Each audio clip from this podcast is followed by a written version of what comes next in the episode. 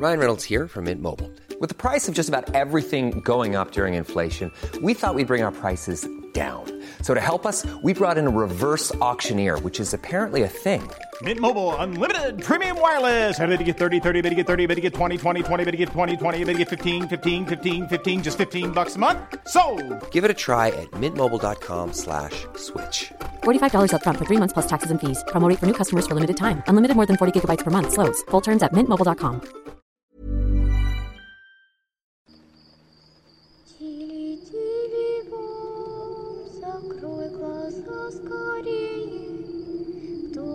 Кто-то ходит за окном и стучится в дверь.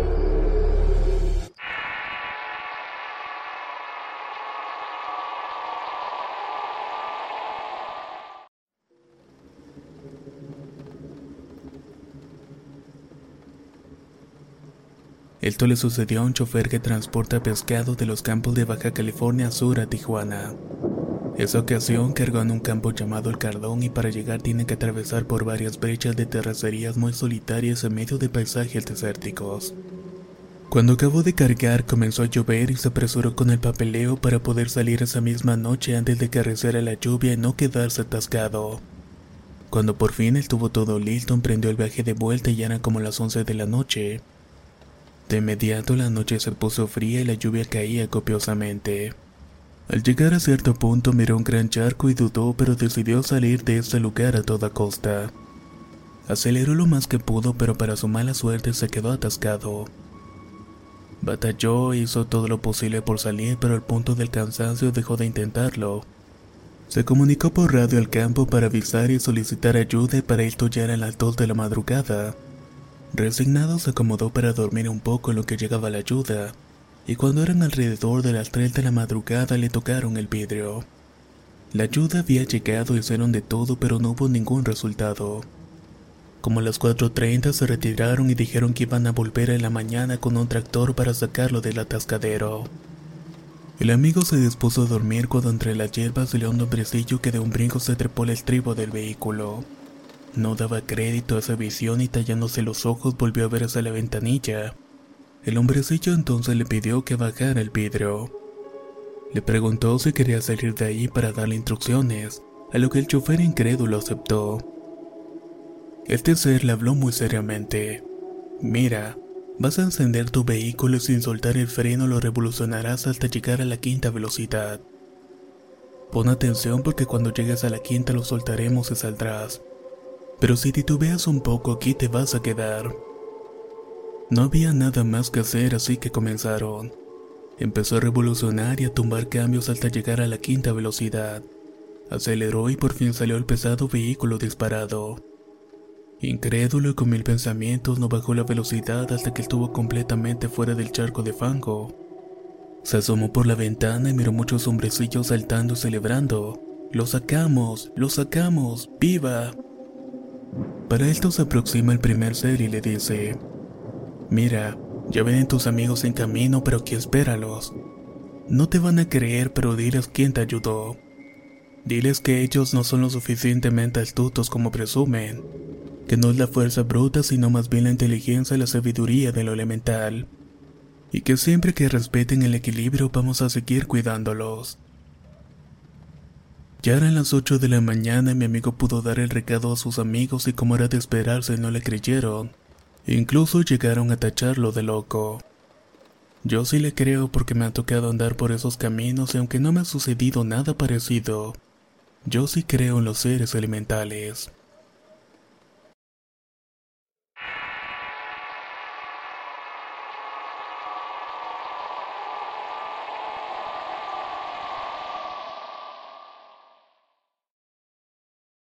Quiero compartir una historia que me ocurrió cuando era niño. Soy de Bogotá, Colombia y en aquel entonces mi padre tenía un camión Ford 350 modelo 68. Era muy viejo pero con él trabajaba yendo a Boyacá cerca de la capital a traer papa y venderla en Bogotá. Una vez me llevó con él y de hecho éramos cuatro en el camión. Su hermanastro llamado Leónidas, mi madre y yo. En aquel entonces tenía tan solamente cinco años. Íbamos subiendo un camino de terracería y en un momento una de las llantas delanteras se metió en un hueco que estaba a un lado de la carretera. Mientras ellos lo intentaban sacar me dieron muchas ganas de ir al baño así que le dije a mi madre que ya volvía. Bajé del camión y me devolví a unos 30 o 40 metros por la pendiente. Volteé a una esquina que hacía una rume de tierra como unos 4 metros de alto. Apenas giré vi una vitrina con unas rosas que alumbraban en la oscuridad. Me acerqué y noté que sobresalían unas varillas de las esquinas que tenían unas pequeñas ramas con hojas luminosas. Detrás de la vitrina había una mujer sentada iluminada por la incandescencia de las rosas y las hojas. Esta mujer tenía un sombrero grande con una rosa muy bonita que le tapaba la cara. Tenía las piernas cruzadas, un vestido verde y una mano encima de la otra sobre las rodillas. Empezamos a hablar y no tengo recuerdo sobre qué. Solamente insistí en que le comprara una de las rosas. No sé cuánto tiempo pasé hablando con ella, pero fue algo muy agradable para mí, tanto que no me quería ir de ese lugar. Finalmente, en una ocasión que me repitió que le comprara una rosa, le dije que iba a decirle a mi madre. Fui hasta el camión para pedirle dinero y comprarle una rosa a la señora, pero mi madre no me prestó atención. Ella también se encontraba ayudando a mi padre y a Leónidas para sacar la llanta del hueco. Regresé para hablar con la señora, pero cuando volví esta ya no estaba.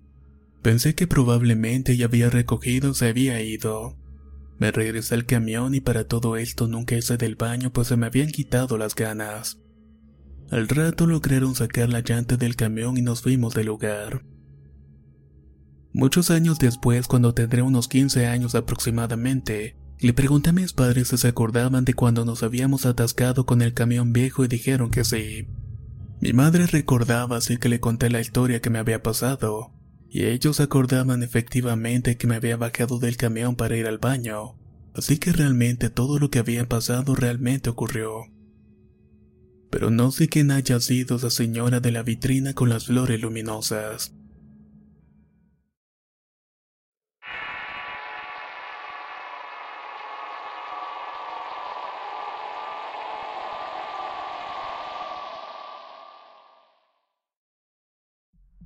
Una noche como cualquiera, mi abuelo paterno se puso mal y tuvimos que llevarlo al doctor para que no pasara nada grave. Tuvimos que llamar a un conocido de la familia para ver si lo podía llevar. Como era de noche no había muchos choferes en el sitio. Todo iba bien dentro de lo que cabía por la preocupación por mi abuelo, ya que lo queríamos como si fuera nuestro propio padre. Para llegar al doctor tenemos que pasar por un cerro, subirlo y volver a bajar del otro lado, Normalmente nos hacíamos como media hora de camino. Llegamos al doctor y una vez de regreso nos dimos cuenta que el cielo del estar despejado cuando íbamos al volver estaba cerrado y completamente oscuro. Bajando el cerro volteó a ver hacia la ventanilla del carro y fue ahí donde lo vi. Era un ser que llevaba un hábito café con un gorro puesto. Se desplazaba a la misma velocidad que el carro. Tal vez unos 40 kilómetros por hora en un camino sin pavimentar. Miré que de una de las capuchas le sobresalía una nariz larga y puntiaguda, y de repente se desvió del camino soltó una carcajada de anciana que me erizó la piel. Pensé lo peor que venía por mi abuelo ya que aún se encontraba bastante débil, o que a algo o alguien le quería hacer algún tipo de daño. Solamente lo miré y lo tomé del brazo hasta llegar a la casa. Llegando mi hermano mayor David me dijo, Oye, al venir bajando del cerro miró una calavera en el espejo que me le quedé mirando, pero esta de pronto desapareció en la oscuridad. Yo le dije lo que había mirado y efectivamente habíamos escuchado la risa de aquella cosa. Le dimos gracias a Dios porque no le pasó nada al abuelo. Ahora mi abuelo ya no está con nosotros y de corazón espero que él se encuentre bien en donde sea que esté.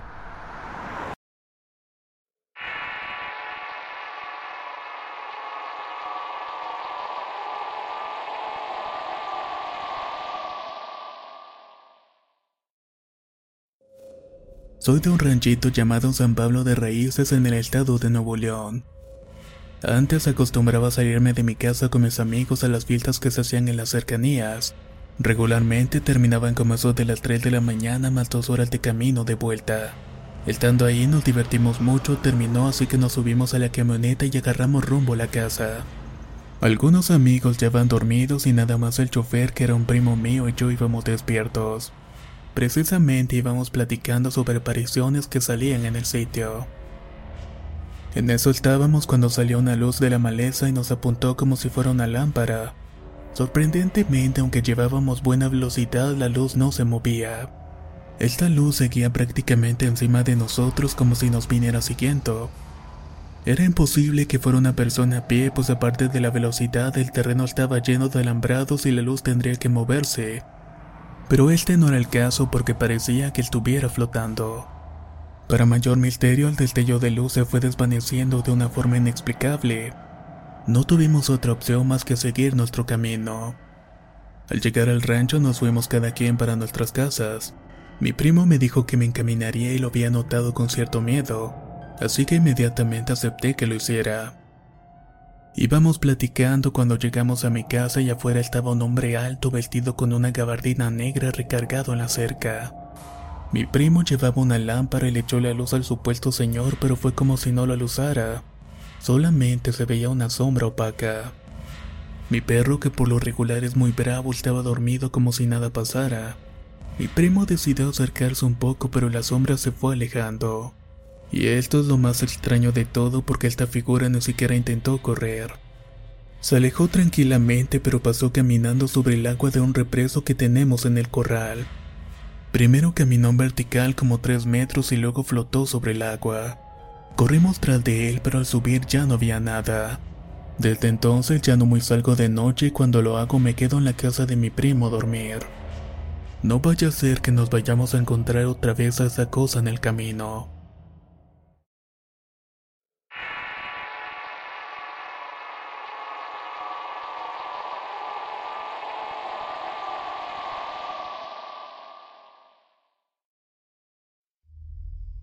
Soy de Cotitlán Izcalli y hace unos meses fui chambelán de una novia.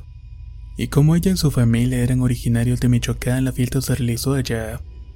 Llegamos el día jueves y la fiesta sería un día sábado. Para el viernes tuvimos que ir al salón donde se realizaría el evento. Estaba muy lejos de la casa donde nos estábamos hospedando pues viajábamos aproximadamente una hora y media para llegar. Dimos el último ensayo mientras la familia terminaba de adornar y arreglar los últimos detalles. Algunos amigos que fueron y los chambelanes nos pusimos a beber unas cuantas cervezas. Aproximadamente a las 12 de la noche terminaron de arreglar y ya era hora de irnos, pues teníamos que estar descansados para la fiesta. Cuando íbamos de vuelta, la madre de la quinceañera mencionó que tenía que pasar a la casa de su hermana para ver lo de la comida que se daría en la fiesta. La casa estaba ubicada exactamente en la entrada del pueblo en el que estábamos instalados. En el transcurso íbamos algo aburridos. I'm Nick Friedman. I'm Lee Alec Murray. And I'm Leah President, and this is Crunchyroll Presents The Anime Effect. We are a new show breaking down the anime news, views, and shows you care about each and every week. I can't think of a better studio to bring something like this to life. And Yeah, I agree. We're covering all the classics. if I don't know a lot about Godzilla, which I do, but I'm trying to pretend that I don't right Hold now. it in, hold it. And our current faves. Luffy must have his due. Tune in every week for the latest anime updates and possibly a few debates. Oof. I remember, what was that? Mm. Say what you're gonna say, and I'll circle back. you can listen to Crunchyroll Presents The Anime Effect every Friday wherever you get your podcasts. And watch full video episodes on Crunchyroll or the Crunchyroll YouTube channel.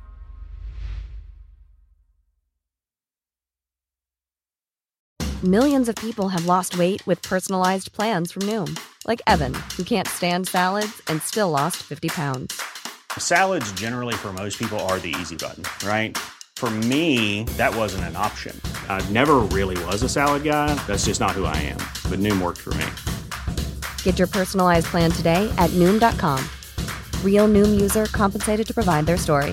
In four weeks, the typical Noom user can expect to lose one to two pounds per week. Individual results may vary. y todos en silencio. Como era un pueblo no había faroles que nos alumbraran en la carretera, por lo cual la única luz que nos guiaban eran las luces de la camioneta. De repente el conductor frenó bruscamente y todos nos asustamos. Al preguntarle qué había pasado dijo que vio claramente que un perro se estaba cruzando la calle.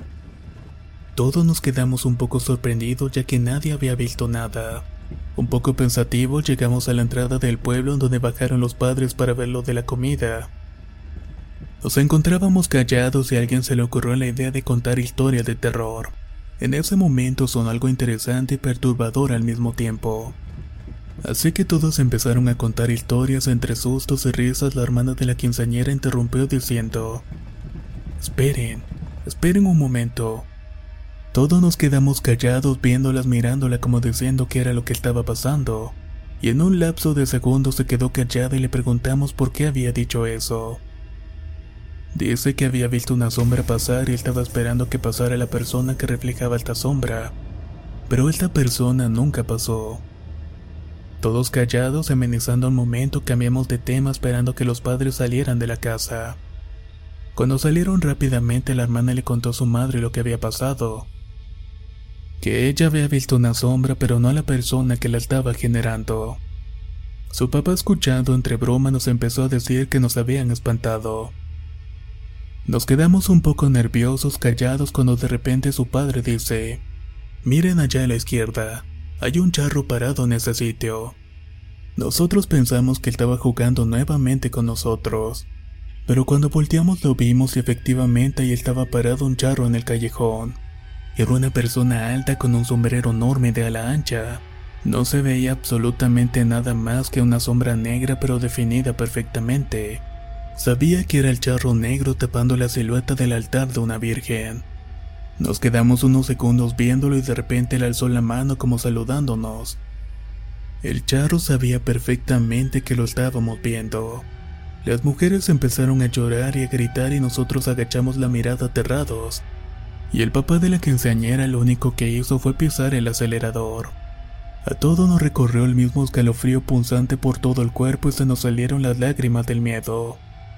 Todos nos encontrábamos aterrados en ese momento.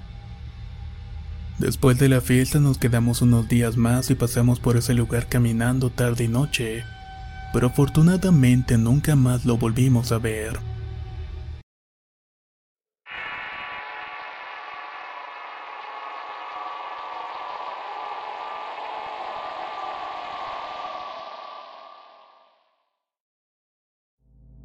Esto nos sucedió a un compañero y a mí. Era de madrugada aproximadamente a las 2.45 cuando todo pasó. Antes debo decir que tuve que trabajar desde muy pequeño para poder ayudar a solventar los gastos de la casa y pagar mis estudios. Debido a mi edad e inexperiencia no encontré mejor trabajo que auxiliar de chofer. Trabajábamos las rutas del norte en los estados de Sonora, Durango, Sinaloa y bajábamos al TF entrando por Querétaro. Íbamos en la madrugada después de un largo día de carga y descarga y por fin podríamos ir a nuestras casas. Habíamos hecho la penúltima parada en un Oxxo para comprar un poco de café. Sin embargo, algo nos dijo que no lo hiciéramos y continuamos nuestro camino. Mi compañero, sin embargo, se notaba nervioso y me recomendó pasarme a la parte de atrás del camarote. Yo no podía dejarlo solo, pero él insistió que no era buena idea. Hoy pienso que hubiera sido mejor hacerle caso. Pasamos por la carretera 111 entrando Querétaro cuando la niebla se comenzó a apoderar del camino y tuvimos que bajar la velocidad.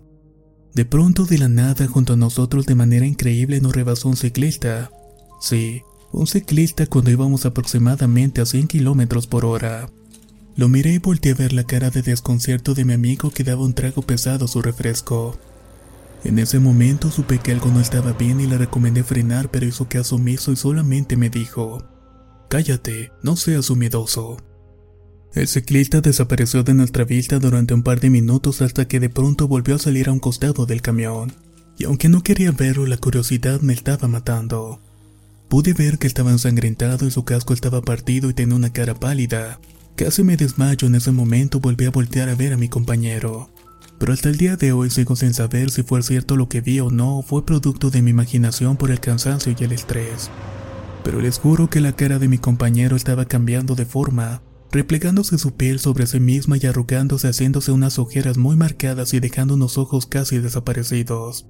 Su voz cambió de manera sobrenatural y solamente balbuceó ruidos inentendibles. En ese momento me volteé hacia la ventana y el ciclista me regresó la mirada y sin pensarlo se aventó directamente a las llantas del camión. Fue en ese momento que mi compañero reaccionó y ambos gritamos de terror y desconcierto. Frenamos en seco y bajamos ambos histéricos pensando en lo que había pasado.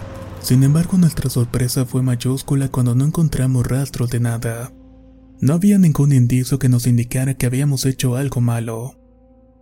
Fue hasta la próxima parada que bajamos en una gasolinera para volver a revisar las llantas, cuando de pronto se acercó un trabajador de la gasolinera que al vernos todos pálidos y revisando el camión con voz tranquila nos dijo, No se preocupen, ese cabrón siempre se avienta pero no pasa nada. Con desconcierto nos fuimos del lugar y jamás pienso volver a pasar por ese sitio nuevamente.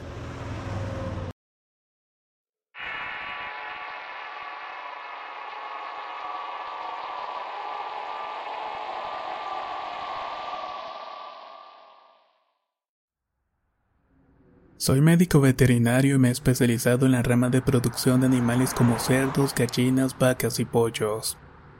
Mi trabajo consiste en dar seguimiento a los productos que se consumen en este tipo de granjas. Esto genera que trabaje fuera de casa toda la semana y que tenga que viajar mucho tiempo y constantemente por infinidad de carreteras. El día comenzó yendo a trabajar con un compañero de la zona de Córdoba, Veracruz. Ese día para pasar el hambre compramos unas galletas, al final sobraron unas cuantas y las guardé para comerlas más tarde.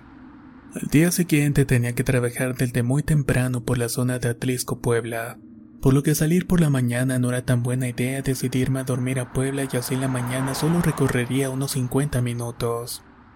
Partí de Córdoba a Puebla por aquello de las 8 o las 9 de la noche, Solo que para esas fechas estaban reparando unos tramos en la carretera a las cumbres de Maltrata, y fácilmente se hacían como dos horas más de lo usual.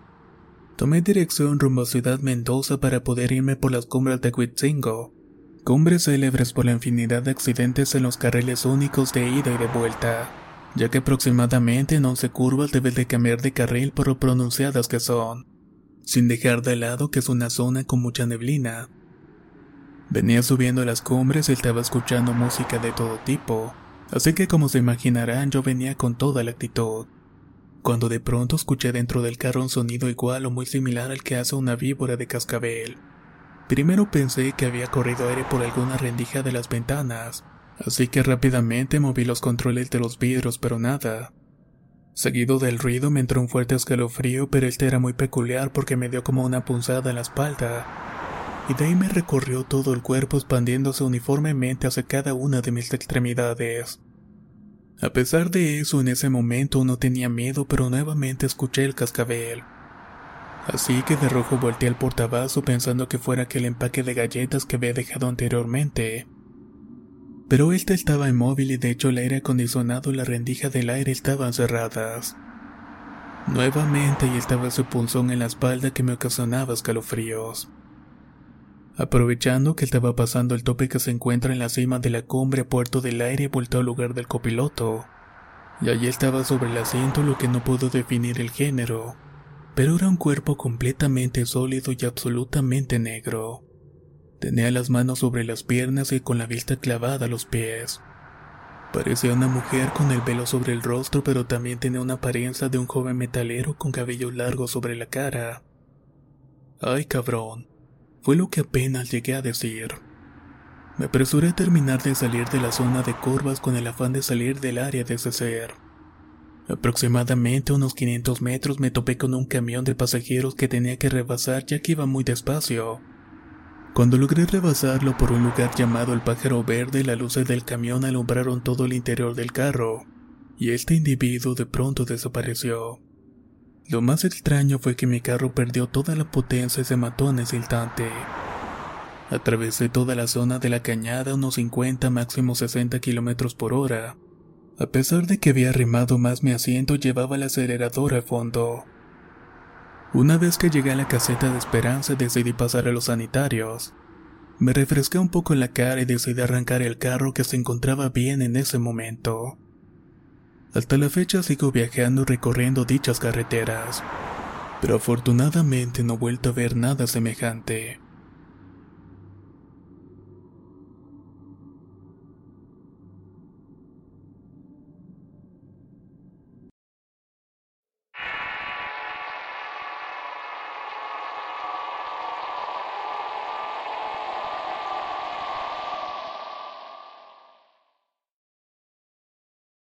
Llamo Selvin y soy de un lugar llamado Potrerillos en Honduras. Esto me sucedió en el tiempo en el que trabajaba en una empresa de buses. Mi hora de entrada regular era las 4 de la mañana, aunque para llegar temprano tenía que salir de la casa como eso de las 3.15 de la madrugada. Ese día estaba lloviendo y me dispuse a prender la motocicleta mientras me colocaba una chumpa para no mojarme tanto. Al salir a la carretera vi delante de mí una bicicleta y como era sábado creí que era un borracho que venía de la juerga. Así que para no atropellarlo me fui un poco más despacio. Pero en eso me invadió una densa neblina que me impedía ver más allá del camino. Yo tomé el carril para rebasar pensando que me alejaría de la bicicleta. Antes de cruzar un puente me fijé dónde iba la bici y al buscarla con la mirada ya no estaba. No le tomé mucha importancia y me fui para el trabajo hasta que después de dos meses un amigo que andaba conduciendo un tráiler me dijo, Fíjate que me salió un muchacho en una bicicleta en la carretera. Él lo trató de esquivar pero había sentido que lo había arrollado, así que se bajó para verificar y cuando miró no había nadie. Me contó que había visto una cruz y que era de un muchacho que hace algunos años había sido arrollado por un auto. El finado trabajaba en una cañera y siempre iba a una tienda para comprar comida para que la mamá le hiciera el desayuno, porque donde él vivía quedaba algo retirado de la tienda. Se fue en su bicicleta y cuando ya venía de comprar sus cosas un carro lo atropelló de pronto, y aunque quedó vivo nadie lo pudo auxiliar y murió horas después. A la mañana siguiente su familia fue a buscarlo y vieron que había quedado recostado en una piedra, y desde ese entonces se parece por ahí a los viajeros.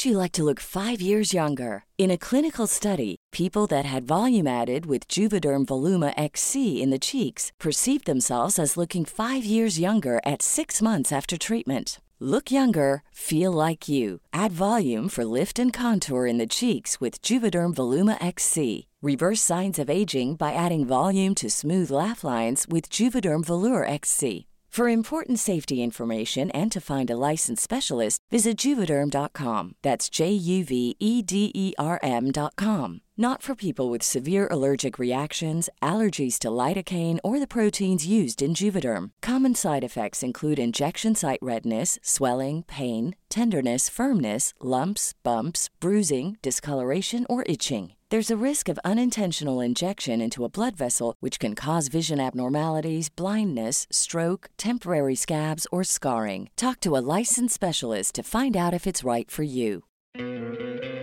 ¿No te encantaría tener 100 dólares extra en tu bolsillo?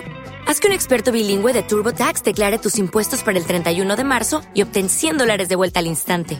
Porque no importa cuáles hayan sido tus logros del año pasado, TurboTax hace que cuenten. Obtén 100 dólares de vuelta y tus impuestos con 100% de precisión, solo con Intuit TurboTax. Debes declarar para el 31 de marzo. Crédito solo aplicable al costo de la presentación federal con TurboTax Full Service. Oferta sujeta a cambios o cancelación en cualquier momento.